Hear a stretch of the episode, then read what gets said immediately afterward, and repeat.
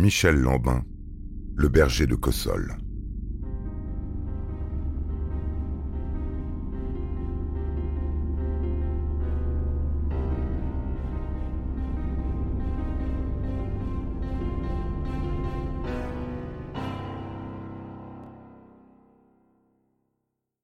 Michel Lambin, 70 ans, alias le berger de Cossol, comparaissait en 2021 devant la cour d'assises d'appel des Bouches-du-Rhône pour l'assassinat en 2002 d'un gardien d'école à Antibes. Le 19 décembre 2017 à Nice, les jurés des Alpes-Maritimes l'avaient condamné à la perpétuité, dont deux tiers incompressibles, reconnu coupable d'avoir tué Robert Ludy, 33 ans, un crime commandité. Mais Michel Lambin est soupçonné par la police d'avoir commis une dizaine d'assassinats. Pour l'instant, seul le meurtre de l'antibois Jean-Yves Guéret, un braqueur abattu en 2004, vaut à Lambin une condamnation définitive à 18 ans de réclusion criminelle. Voici le récit glaçant du parcours criminel de Michel Lambin.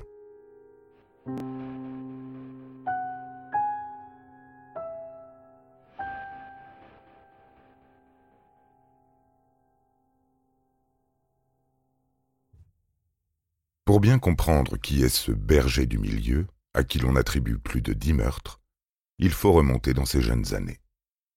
Aîné d'une famille ouvrière de huit enfants, le jeune Michel est inscrit dès 1955 à l'école primaire Montesquieu de Vitry et ne brille pas par ses résultats.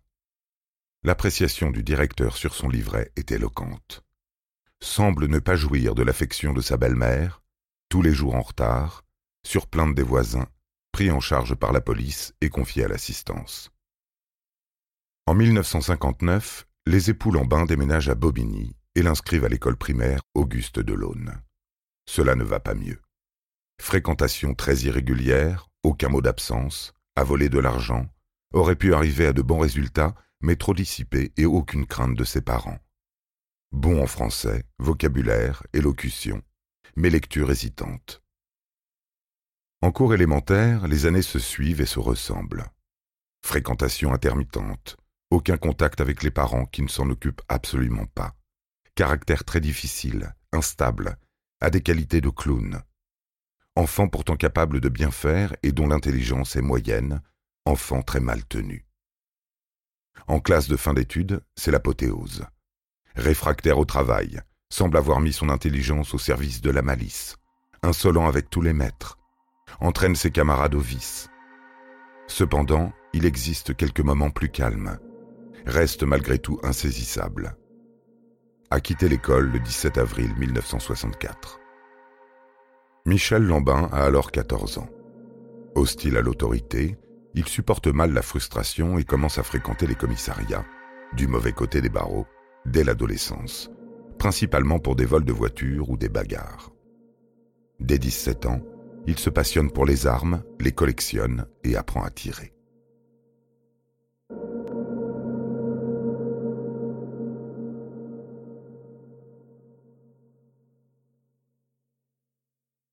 Bien sûr, il essaye quelques petits boulots honnêtes, mais il a toujours quelque chose qui vient faire capoter l'histoire.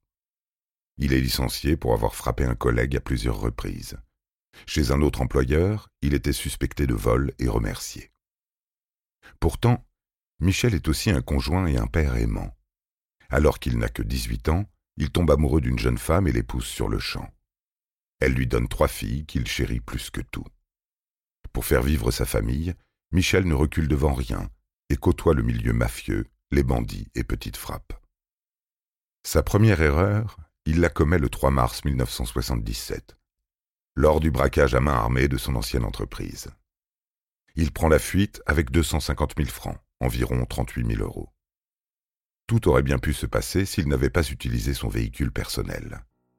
La brigade de l'antigang lui met très vite la main dessus il est placé en préventive à la prison de Fresnes dans l'attente de son procès, qui a lieu deux ans plus tard.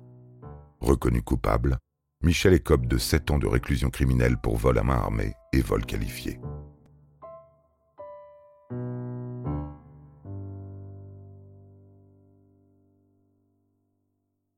Durant son incarcération, son épouse obtient le divorce et la garde de leur fille. Toutes les quatre lui en veulent beaucoup d'avoir brisé l'équilibre familial. Aucune ne lui rend visite. Ses fréquentations au centre pénitentiaire ne le poussent pas à se ranger. D'autant que Michel est persuadé d'avoir été vendu à la police. Il est certain de l'identité du coupable. Son beau-frère, Kamel Gendouz, surnommé Marcel. En cellule, il le jure, Marcel paiera. Michel est libéré en 1981, après quatre ans passés derrière les barreaux. Il est libre, mais seul. Reprendre sa vie est compliqué, laborieux même. À l'occasion d'un voyage dans le sud, à Mougins, il rencontre une jeune femme prénommée Nicole. Il a alors 33 ans, elle à peine la vingtaine. Elle aime les mauvais garçons, les soirées arrosées et s'amuser, beaucoup s'amuser. Dans ce bar de Mougins, ils dansent ensemble, puis les affinités les poussent à plus. Michel repart sur Paris et garde contact. Tous deux se revoient régulièrement. Nicole a d'autres amis, d'autres amants. Cela n'est pas forcément du goût de Michel, mais il ne dit rien. Au début. Lors d'une soirée chez Nicole, au Canet, un de ses amants frappe à la porte alors qu'elle est déjà avec Lambin. Michel Tasselli croise Michel Lambin. Les Michel se toisent. Le premier, accro à l'héroïne, est issu de la bourgeoisie canoise et connu pour ses magouilles. Belle voiture, belle allure, petit foulard de soie. Le second est en pantalon de velours sous un pull élimé. Il dénote et Tasselli le lui laisse sentir. La poignée de main n'est pas amicale et le verre entre amis vite expédié. Avant de s'éclipser, Tasselli fait remarquer à Nicole qu'elle n'a rien à faire avec ce zonard et lui conseille de rapidement le lâcher. Lambin n'a pas digéré l'insulte. Quelques jours plus tard, le 21 janvier 1983, Michel Tasselli fête son anniversaire chez Nicole. Il en ressort vers 23 heures. Avant de démarrer, Michel prend le temps de savourer une cigarette. Là, un homme le surprend et lui tire deux balles dans le corps. Une heure plus tard, Lambin sonne chez Nicole. Il lui annonce J'ai buté Tasselli, puis repart aussitôt.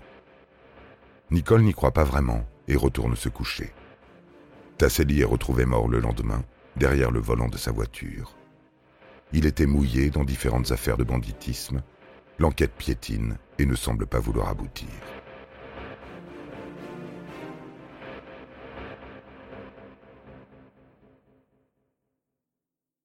Malgré son aveu, Nicole continue de voir Lambin. Il renoue peu à peu avec ses filles et leur présente son amoureuse lors d'un dîner de famille à Bobigny, le 17 juillet 1983. Marcel est là également, en compagnie de sa femme et de ses filles. Le désir de vengeance de Michel ne s'est pas étiolé, il a même grandi, mûri. À la fin du repas, les deux hommes s'éclipsent en compagnie de Nicole qui prend le volant. Michel veut montrer à Marcel l'arme destinée à un prochain braquage. Il lui assure l'avoir cachée dans un bâtiment désaffecté entre Paris et Meaux.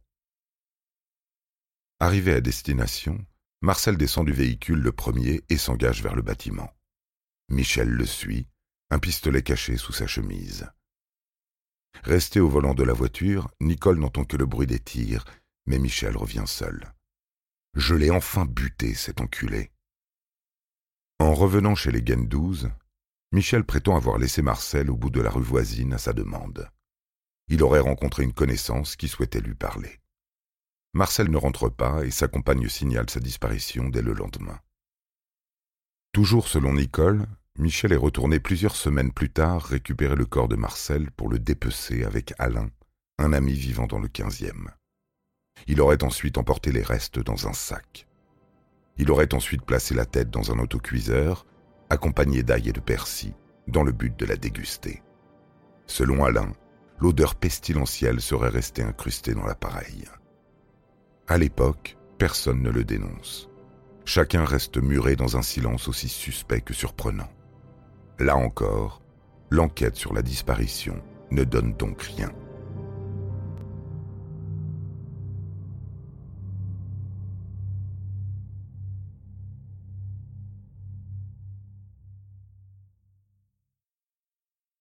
Quelques mois plus tard, Michel poursuit sa série de règlements de compte. Le 18 octobre 1983, c'est Christian Lepage qui en fait les frais. Michel demande à un copain de le conduire chez celui que le milieu surnomme le garagiste, pour qu'il puisse, allait faire deux, trois choses. Lorsqu'on connaît Michel, on se doute que tout n'est pas clair, mais soit, le jeune homme l'y conduit en mobilette. Sur place, Michel interpelle Christian, sort une arme de sa ceinture et tire plusieurs balles avant de remonter sur l'engin et d'adjoindre le pauvre complice malgré lui à s'enfuir. Le page sort à peine de la prison de Fresnes pour cambriolage. C'est un malfrat. Sa mort n'inquiète pas vraiment plus qu'elle ne surprend.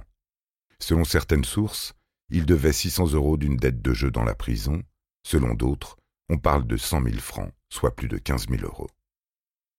Onze jours après, Jean-Jacques Villet, un ami et ex-codétenu de Lepage, tombe dans un piège. Sa roue arrière a été crevée. Il est abattu entre deux voitures alors qu'il est au sol en train de la changer. Son cadavre est retrouvé sur le trottoir quelques minutes plus tard. Villet aussi était une fripouille, tombée pour proxénétisme et cambriolage. L'inspecteur Gérard Merville, chargé de l'enquête, recueille le témoignage d'un serveur du restaurant d'en face. Il se souvient avoir vu deux hommes s'enfuir sur une mobilette de couleur vive. Orange, peut-être rouge. Il n'a relevé qu'une partie de la plaque. Elle finissait par 41, le numéro du département. On retrouve l'engin abandonné sur le parking d'une ville voisine quelques jours plus tard, mais sans aucun autre élément d'enquête. Une fois de plus, l'affaire est classée sans suite. À l'époque, il n'existe pas d'outil informatique permettant le recoupement des informations. Si tel avait été le cas, les deux derniers meurtres auraient sans doute fait l'objet d'une enquête conjointe on aurait pu mettre en évidence ces similitudes. Même véhicule, même mode opératoire, même prison à la même période avec le même codétenu. Une autre connaissance de Lambin est assassinée le 23 décembre 1983 à Cagnes-sur-Mer, dans les Alpes-Maritimes cette fois. En plein casse, deux balles de calibre 22 long rifle mettent fin à la vie de Walter Barbet, connu pour des affaires de cambriolage. Il est mort en faisant ce qu'il aimait. Quinze jours plus tard, le 6 janvier 1984, Christian Salmon, employé comme représentant, est tué de plusieurs balles alors qu'il regagne son véhicule à Villiers-sur-Marne. Pour quelle raison? Il est le nouveau compagnon d'une ancienne maîtresse de Lambin. Rapidement secouru par une ambulance, il succombe malheureusement à ses blessures. Avant de s'éteindre, il parvient à murmurer le nom de son agresseur à l'oreille d'un urgentiste.